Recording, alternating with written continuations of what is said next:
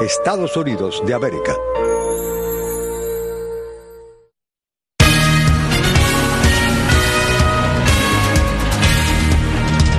Aumenta el consumo de drogas entre jóvenes de La Habana. Cubanos reaccionan al anuncio del gobierno sobre crisis en la producción y distribución de pan. Anónimos Cuba se atribuye hackeo a bufetes colectivos con frases de abajo la dictadura y libertad para los presos políticos. Continúa la emigración de venezolanos en medio de la crisis en el país. Y el ejército israelí presenta plan ofensivo en Rafah y la ONU advierte sobre el desastre en Gaza.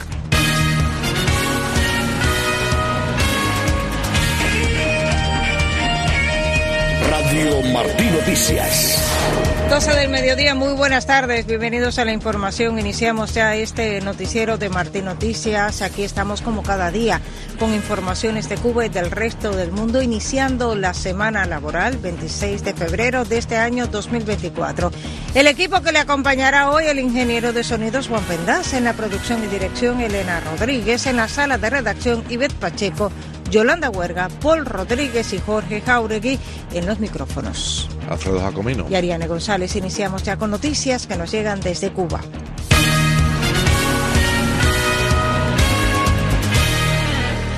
Consterna a la población habanera el creciente consumo de drogas entre la juventud cubana.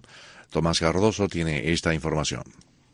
Recientemente, en la zona del Parque El Curita, en el municipio de Centro Habana, en la capital cubana, se realizó un operativo antidrogas del Ministerio del Interior, el cual se prolongó por varios días, principalmente en horarios nocturnos. Sobre el tema, residentes de La Habana aseguraron a Martín Noticias que está fuera de control el incremento del consumo de narcóticos entre jóvenes. Desde Arroyo Naranjo, el periodista independiente Vladimir Turró señaló que la dosis del químico tiene un valor de 200 pesos y es bastante popular entre la juventud. El químico es una droga muy usada por los jóvenes. Sí sé que es la liga de la marihuana con estos productos químicos, produce efectos violentos en las personas y además es de muy bajo costo. Creo que la droga ha jugado un papel importante en este tema de los asaltos, de la violencia constante, los asesinatos. La pasada semana en la prisión de Melena 2 apareció droga en el destacamento número 3, donde hay 105 reclusos. Cuenta Dayana Aranda Batista que su esposo está cumpliendo allí por el 11J. La droga no la encontraron en las pertenencias de Juan Enrique, la encontraron en el baño. Quisieron echarle la culpa a él, como ha pasado otras veces. Y sobre la situación de las drogas en las cárceles, Vladimir Turró, que trabaja también con denuncias desde las prisiones, aportó. Los presos que dirigen internamente los cubículos tienen convenios con los reeducadores, que son los que entran la droga y reciben un pago por esto. El comunicador independiente Enrique Díaz vive en Marianao y nos dijo que la policía se descuidó con el tema de las drogas. Te puedo afirmar que lamentablemente el sector más afectado en este sentido es la juventud que está encontrando en la droga una vía de escape para enajenarse de esta realidad que los golpea tanto. La mayoría de los consumidores se sitúan en barrios marginales donde la policía tiene miedo de entrar. La activista Lucinda González reside en La Lisa, donde ha intentado realizar una encuesta sobre la situación de la drogadicción en el municipio. Yo voy a hacer la encuesta, pero temen hablar. La juventud se está perdiendo y conozco hasta estudiantes que hacen esas cosas y es penoso y triste. Y desde Centro Habana, el visitaxista Antonio Font concluyó que la situación de las drogas no se puede separar del incremento de la violencia. Hay una clase, cantidad de jóvenes en eso que es lo más grande de la vida. En los años que llevo yo en La Habana nunca había visto nada igual. Eso se le fue de las manos. El Código Penal cubano no contempla sanciones para los consumidores de drogas, mientras que sí castiga la tenencia y el tráfico, con penas que pueden alcanzar hasta los 30 años de prisión. Tomás Cardoso, Martín Noticias. Y las autoridades cubanas anunciaron que no habrá pan en muchos hogares de Cuba debido a una compleja situación con la harina. Yolanda Huerga recogió opiniones sobre esta nueva carencia para los cubanos. La distribución del pan de la canasta básica se verá afectada hasta finales de marzo en toda la isla debido a la falta de trigo para la elaboración del esencial producto. Constituye una verdadera tragedia los niños de familia de bajos ingresos se verán obligados a no llevar merienda a la escuela. Los ancianos cuyos ingresos no dan actualmente para otra cosa. Dijo el economista Germán González desde Artemisa. Y en ambos casos no tienen acceso al pan que venden los privados.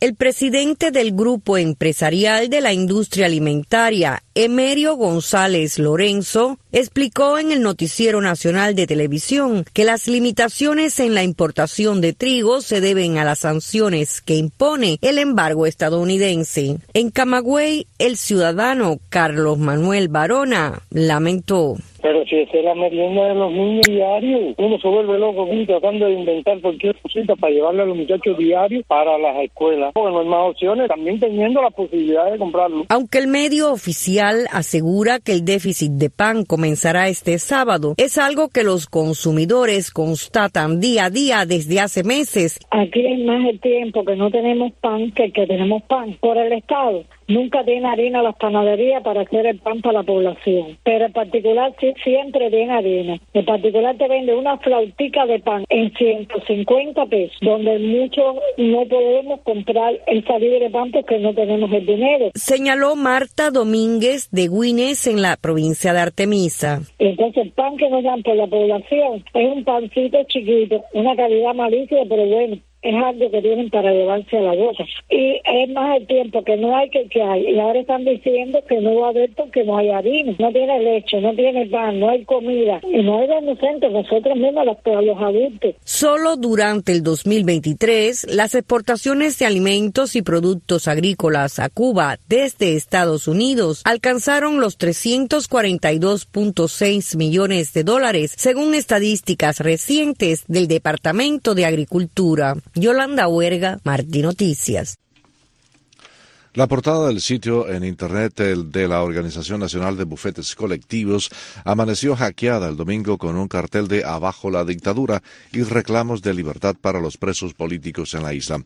El grupo Anonymous Cuba se atribuyó el hackeo en un post en su cuenta de X en el que explica que la acción constituye un homenaje a Hermanos al Rescate a 28 años de un crimen premeditado, en referencia al derribo el 24 de febrero de 1996 de dos avionetas de ese grupo del exilio cubano. En otro post, explicaron que con el hackeo rinden también homenaje a los presos políticos y protestan contra la dictadura, los abogados y jueces comunistas que son cómplices de una justicia falsa. Y mientras en la isla al menos 16 damas de blanco fueron detenidas el domingo por intentar llegar a iglesias del país a pedir en misa la libertad de los presos políticos del régimen. Berta Soler, líder del movimiento opositor y una de las arrestadas durante la jornada, ofreció a Martín Noticias un resumen de lo sucedido. 25 de febrero del 2024, 76 domingos represivos del Departamento de Seguridad del Estado contra damas de blanco y activistas que nos acompañan. En La Habana fueron detenidas tres damas de blanco, seis damas de blanco pudieron participar en misa y una fue sitiada desde horas tempranas de la mañana hasta pasado las 4 de la tarde con el objetivo de impedir que pudiera salir de su casa y participar en misa. En Mane Orguín, dos damas de blanco fueron detenidas. En Matanza, 11 damas de blanco fueron detenidas y pudieron participar ocho damas de blanco en misa. Puede aumentar la cifra de detenciones y participación en misa, puesto que faltan damas de blanco por reportarse. Por varias horas fueron detenidos el viernes en plena vía pública Marta Perdomo y Jorge Negrín, padre de los presos políticos Jorge y Nadir Martín Perdomo, cuando se dirigían a la vivienda de Lisette Fonseca, madre de Roberto Pérez, prisionero político en San José de las Lajas, en Mayabeque. En redes sociales, Marta Perdomo denunció lo ocurrido. Martín, Noticias ofrece un fragmento de su testimonio. Nos detuvieron en muy mala forma Nos pidieron los carneses, me cogieron por la mano fuertemente y yo le decía, pero deme la orden porque usted me tiene que dar una orden para poder detenerme. Así nos metieron dentro de la patrulla, patrulla pasamos y llegamos allá a la estación de policía, nos quitaron los celulares, todo y nos metieron para dentro de una oficina, la cual estuvimos horas y entonces por ahí empezó el interrogatorio hablando de mis hijos y de las cosas que yo puedo perjudicar a mis hijos con todas estas cosas que yo hago. Mis hijos son inocentes, no cometieron ningún delito y por eso voy hoy, mañana y siempre a seguir pidiendo y luchando por su libertad. Eh, allí entonces la presión me subió, llamaron a mi esposo, en el cual estuvo como 40 minutos conversando con ellos, y mi esposo se pudo desahogar. Después de una hora y pico más, me entrevistaron a mí, muy poquito tiempo. Y allí me dijeron también que, que las redes sociales, que todas esas cosas, yo le dije que es triste ver que los que hoy pudieran estar sirviendo de ejemplo a esta sociedad estén hoy encerrados. Los hermanos Jorge y Nadir Martín Perdomo fueron condenados a ocho y seis años de prisión respectivamente por participar en las históricas protestas de descontento popular que tuvieron lugar en julio de 2021, en su caso en el pueblo de San José de las Lajas en Mayabeque. La funcionaria del Departamento de Estado de Estados Unidos, Kerry Hannan, visitó La Habana del 20 al 23 de febrero, donde se reunió con representantes cubanos, empresarios y miembros de la sociedad civil. Un comunicado de la Embajada de Estados Unidos en la capital cubana señaló que Hannan se reunió con funcionarios del gobierno de Cuba e insistió en la liberación de los presos políticos. La información agregó que ella también sostuvo encuentros con la sociedad civil e hizo énfasis en el apoyo de Estados Unidos a los derechos humanos. La funcionaria charló con empresarios cubanos independientes para conocer los retos a los que se enfrentan y demostrar el apoyo continuo de Estados Unidos al pueblo cubano y al sector privado. En el barrio que yo vivo, la vecina está encarnada y el tipo me está vigilando. Ya yo puedo continuar. No sé qué voy a hacer. Me saqué la lotería y es un chisme. Neris Amelia Martínez Salazar, quien conquistó a varias generaciones de cubanos con su gracia y originalidad bajo el nombre de Juana Bacallao, fue sepultada el domingo en el cementerio de Colón en La Habana. La vedette cubana falleció el sábado a los 98 años de edad. Nacida en 1925, Juana Bacallao se mantuvo durante décadas como una figura principal del teatro musical, la televisión, el cine y los cabarets de Cuba. También se presentó con éxito en España, Estados Unidos, Francia, México, Venezuela y República Dominicana. Porque me tenía cansada. Ay, ¿hasta cuándo? Yo no me voy a... Juana Bacallao compartió con grandes figuras de la música y de la cultura cubana como Tulio Morales, quien la llevó al Teatro Martí. Álvaro Guedes, Rita Montaner, Bola de Nieve, Candita Quintana, Xiomara Alfaro, Celeste Mendoza, Ninón Sevilla, Dizzy Gillespie, Chano Celia Cruz y Olga Guillot. La vedette inspiró la biografía Juana la Cubana, Juana Bacallao, de Lázaro Caballero Aranzola, quien se adentra en el camino que la llevó de ser una empleada doméstica sin ningún tipo de formación artística a dominar los escenarios con su singular estilo.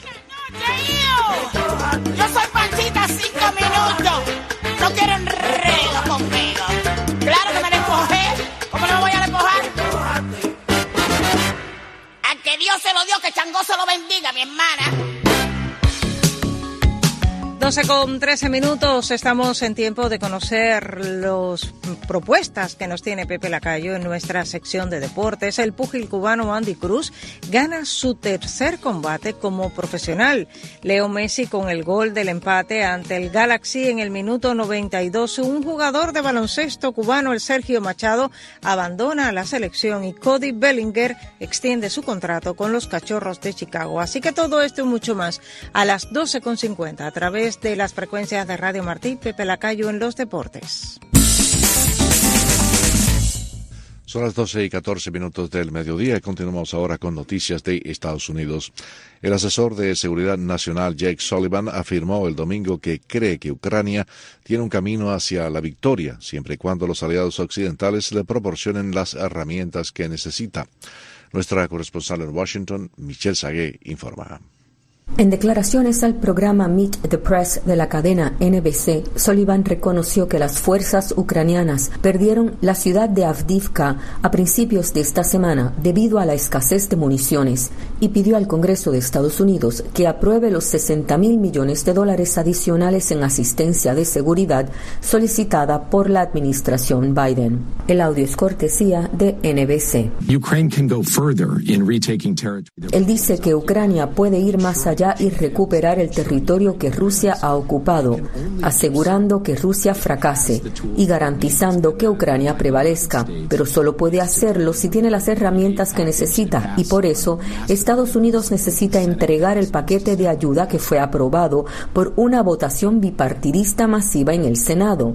Dice que la Cámara necesita dar un paso al frente y aprobar ese proyecto de ley. Sullivan dijo que hace dos años todo el mundo predecía que Ucrania iba a caer en manos rusas, pero que Moscú ya fracasó en su objetivo fundamental de subyugar a su país vecino. Las conmemoraciones para celebrar el segundo aniversario de la guerra el sábado trajeron expresiones de apoyo continuo, nuevos acuerdos bilaterales de seguridad y nuevos compromisos de ayuda por parte de los aliados occidentales de Ucrania. Pero el ministro de Defensa ucraniano, Stan Umerov dijo que aún necesitan cumplir sus compromisos para que Ucrania tenga una posibilidad de resistir a Rusia. Desde Washington, para Martín Noticias, les habló Michelle Sagué. El expresidente de Estados Unidos, Donald Trump, logró una holgada victoria en las elecciones primarias en Carolina del Sur y su rival, la exgobernadora Nikki Haley, dijo que se mantiene en la contienda. Gustavo Cherkis tiene este reporte. Tras el triunfo del expresidente Donald Trump en las primarias de Carolina del Sur el sábado sobre la exgobernadora de ese estado, Nikki Haley, el camino hacia la nominación parece estar cada vez más seguro para el aspirante republicano. Fue una victoria rápida, más rápida de lo que habíamos anticipado y más fácil de lo que habíamos pautado. Por su parte, la ex embajadora ante la ONU y única rival política de Trump en las primarias, Nikki Haley, dijo que no le molestaban los respaldos que recibió Trump, aunque sus asociados han hablado de una sensación de traición porque algunos aliados de alto perfil la abandonaron. Sin embargo, tras la derrota del sábado, advirtió.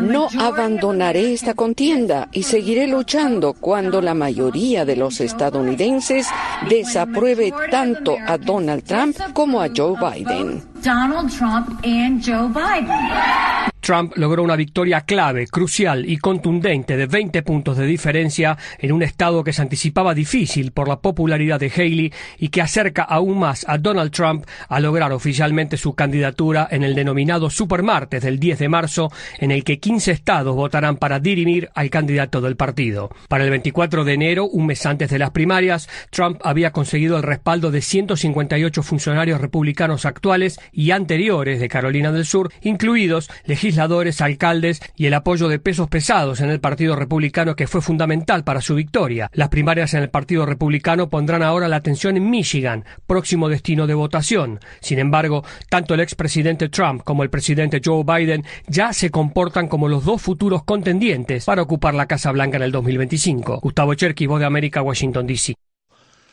Durante su participación en la conferencia de acción política conservadora realizada cerca de Washington, D.C., el presidente de Argentina, Javier Milei, instó a todos a no dejar avanzar el socialismo en el mundo.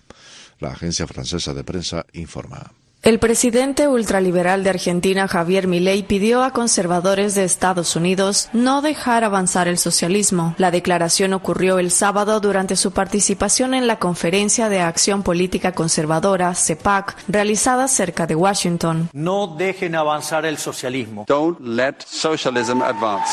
No avalen la regulación. Don't endorse regulation. No avalen la idea de los fallos de mercado. Don't endorse the idea of market failure. No permitan el avance de la agenda asesina. Don't allow the advance of the murderous agenda. Y no se dejen llevar por los cantos de sirena de la justicia social. Milley se encontró con el expresidente republicano Donald Trump y parafraseó su lema más conocido, diciendo, haremos a Argentina grande de nuevo. Poco después de asumir el poder, Milley dictó un megadecreto que modifica centenares de leyes para revertir la crisis económica en Argentina. Entre sus primeras medidas, devaluó el peso un 50% 20%, liberalizó los precios y reflotó un programa crediticio de 44 mil millones de dólares con el FMI. Sus medidas golpean los bolsillos de la población, especialmente de los más pobres, ya afectados por la inflación anualizada de 211%. La pobreza subió a más de 50% en Argentina. La subdirectora del FMI, Gita Gopinath, le recomendó garantizar la asistencia social para que sus medidas no recaigan totalmente en los grupos más pobres en Argentina, según declaraciones al diario La Nación.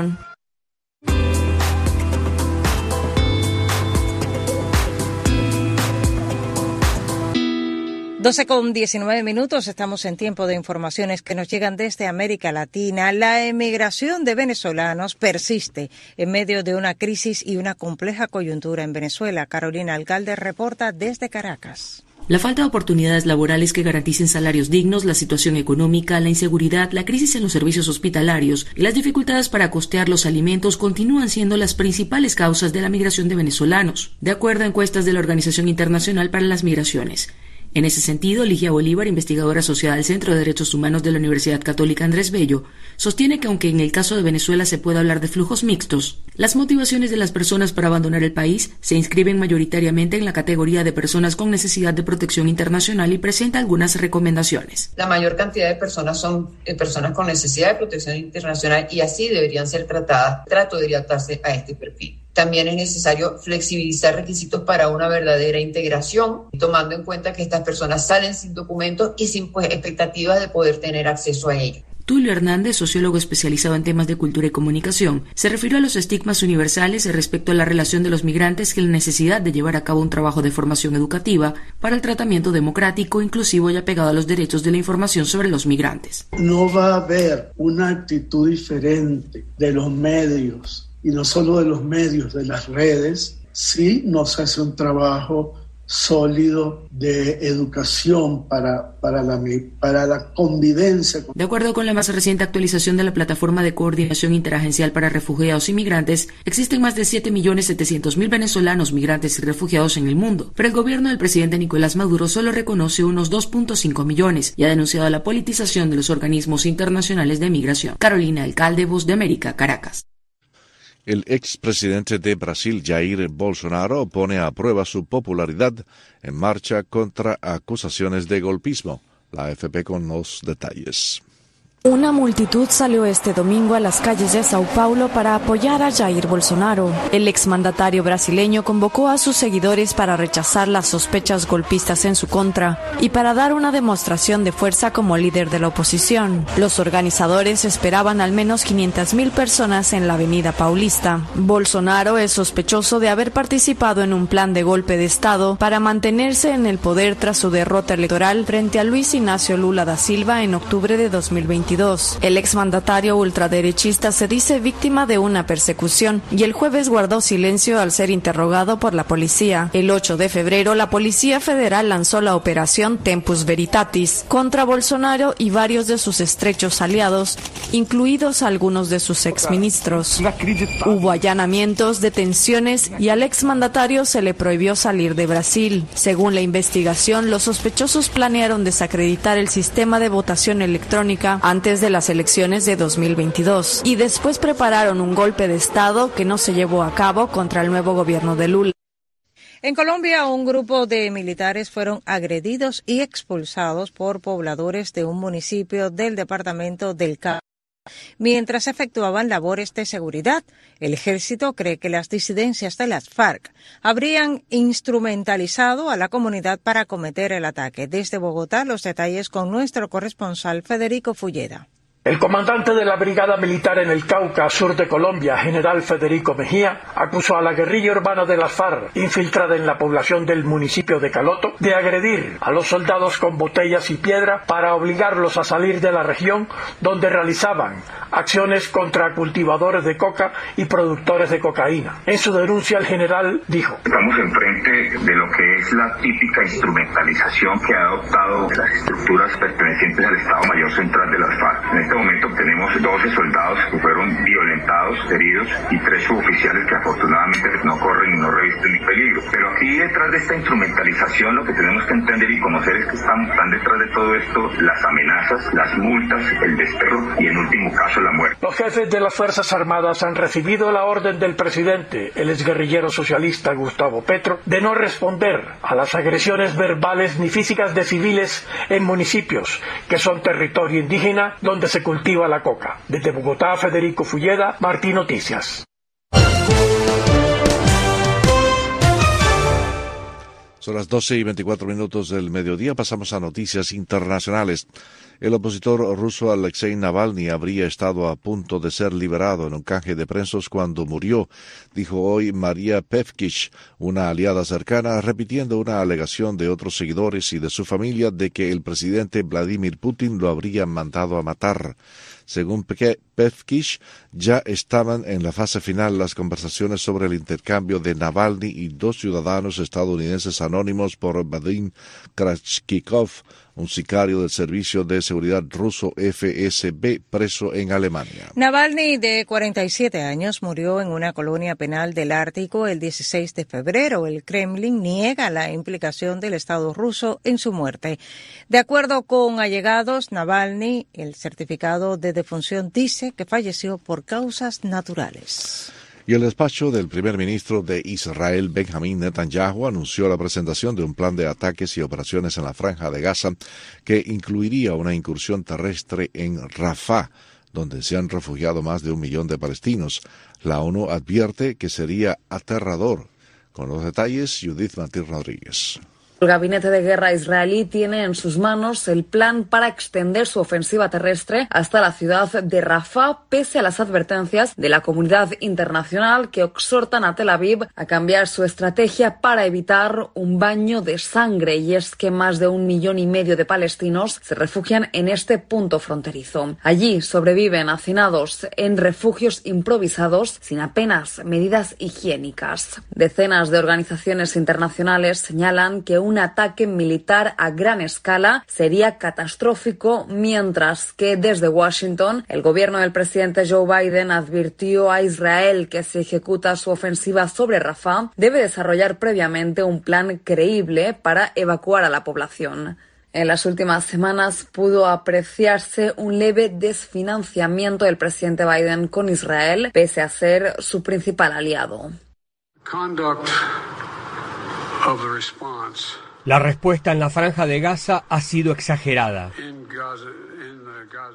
De este modo, y según indican las fuerzas de defensa de Israel, establecerán un plan para evacuar a la población de las zonas de combate en la franja. Sin embargo, no proporcionaron detalles sobre dónde trasladarán a los civiles palestinos que huyeron del norte del enclave mediterráneo, territorio que ha quedado completamente desolado tras el paso de las tropas israelíes. No obstante, esta operación podría verse retrasada, según indicó el primer ministro israelí Benjamin Netanyahu, que aseguró estar dispuesto a retrasar la ofensiva pero no anularla. En caso de que avancen las conversaciones para un acuerdo de tregua, un diálogo que inició hoy en Qatar y cuenta con la presencia de actores internacionales. Continúa dilatándose el conflicto por Oriente Medio. En esta ocasión, aviones militares de Israel atacaron posiciones del grupo Hezbollah al este del Líbano por primera vez desde el inicio de las hostilidades. Desde Tel Aviv aseguran que esta acción es en respuesta al reciente derribo de uno de sus drones. Judith Martín Rodríguez, Voz de América. Mientras el primer ministro palestino Mohamed Tayed anunció hoy la renuncia de su gobierno en una decisión que podría abrir la puerta a reformas de la autoridad palestina. Los detalles con Europa Press. El primer ministro palestino Mohammad Estaye ha presentado este lunes al presidente de la autoridad palestina Mahmoud Abbas su dimisión y la de su gobierno ante la situación política, económica y de seguridad derivada de la agresión de Israel contra la franja de Gaza y el repunte de la violencia en Cisjordania, como ha asegurado durante una sesión del gabinete, según ha informado la agencia palestina de noticias WAFA. Así ha explicado que la población palestina y el sistema político palestino hacen frente a un ataque fiero y sin precedentes, un genocidio, intentos de desplazamientos forzoso, de muerte por hambre en Gaza, de intensificación del colonialismo y del terrorismo de los colonos y a repetidas invasiones de los campamentos de refugiados y las localidades de Cisjordania, ha remarcado. Además, también ha apuntado a los intentos de liquidar la Agencia de Naciones Unidas para los Refugiados de Palestina en Oriente Próximo, UNRWA. Eso sí, ha remarcado que van a seguir en confrontación con la ocupación y la autoridad palestina seguirá luchando para establecer un Estado en la tierra de Palestina, antes de recordar que su gobierno ha trabajado en situaciones complejas, incluida la piratería de Israel, de los fondos que debe transferir a autoridades palestinas. El presidente Mahmoud Abbas aún no ha reaccionado al anuncio de Estallé, que ocupaba el cargo desde abril de 2019. Así hemos llegado al final de esta primera media hora del noticiero del mediodía de Martín Noticias. Gracias, como siempre, por acompañarnos en nuestras redes sociales. Vamos a continuar ahora con más informaciones a través de la frecuencia de Radio Martí. Buenas tardes, hasta mañana.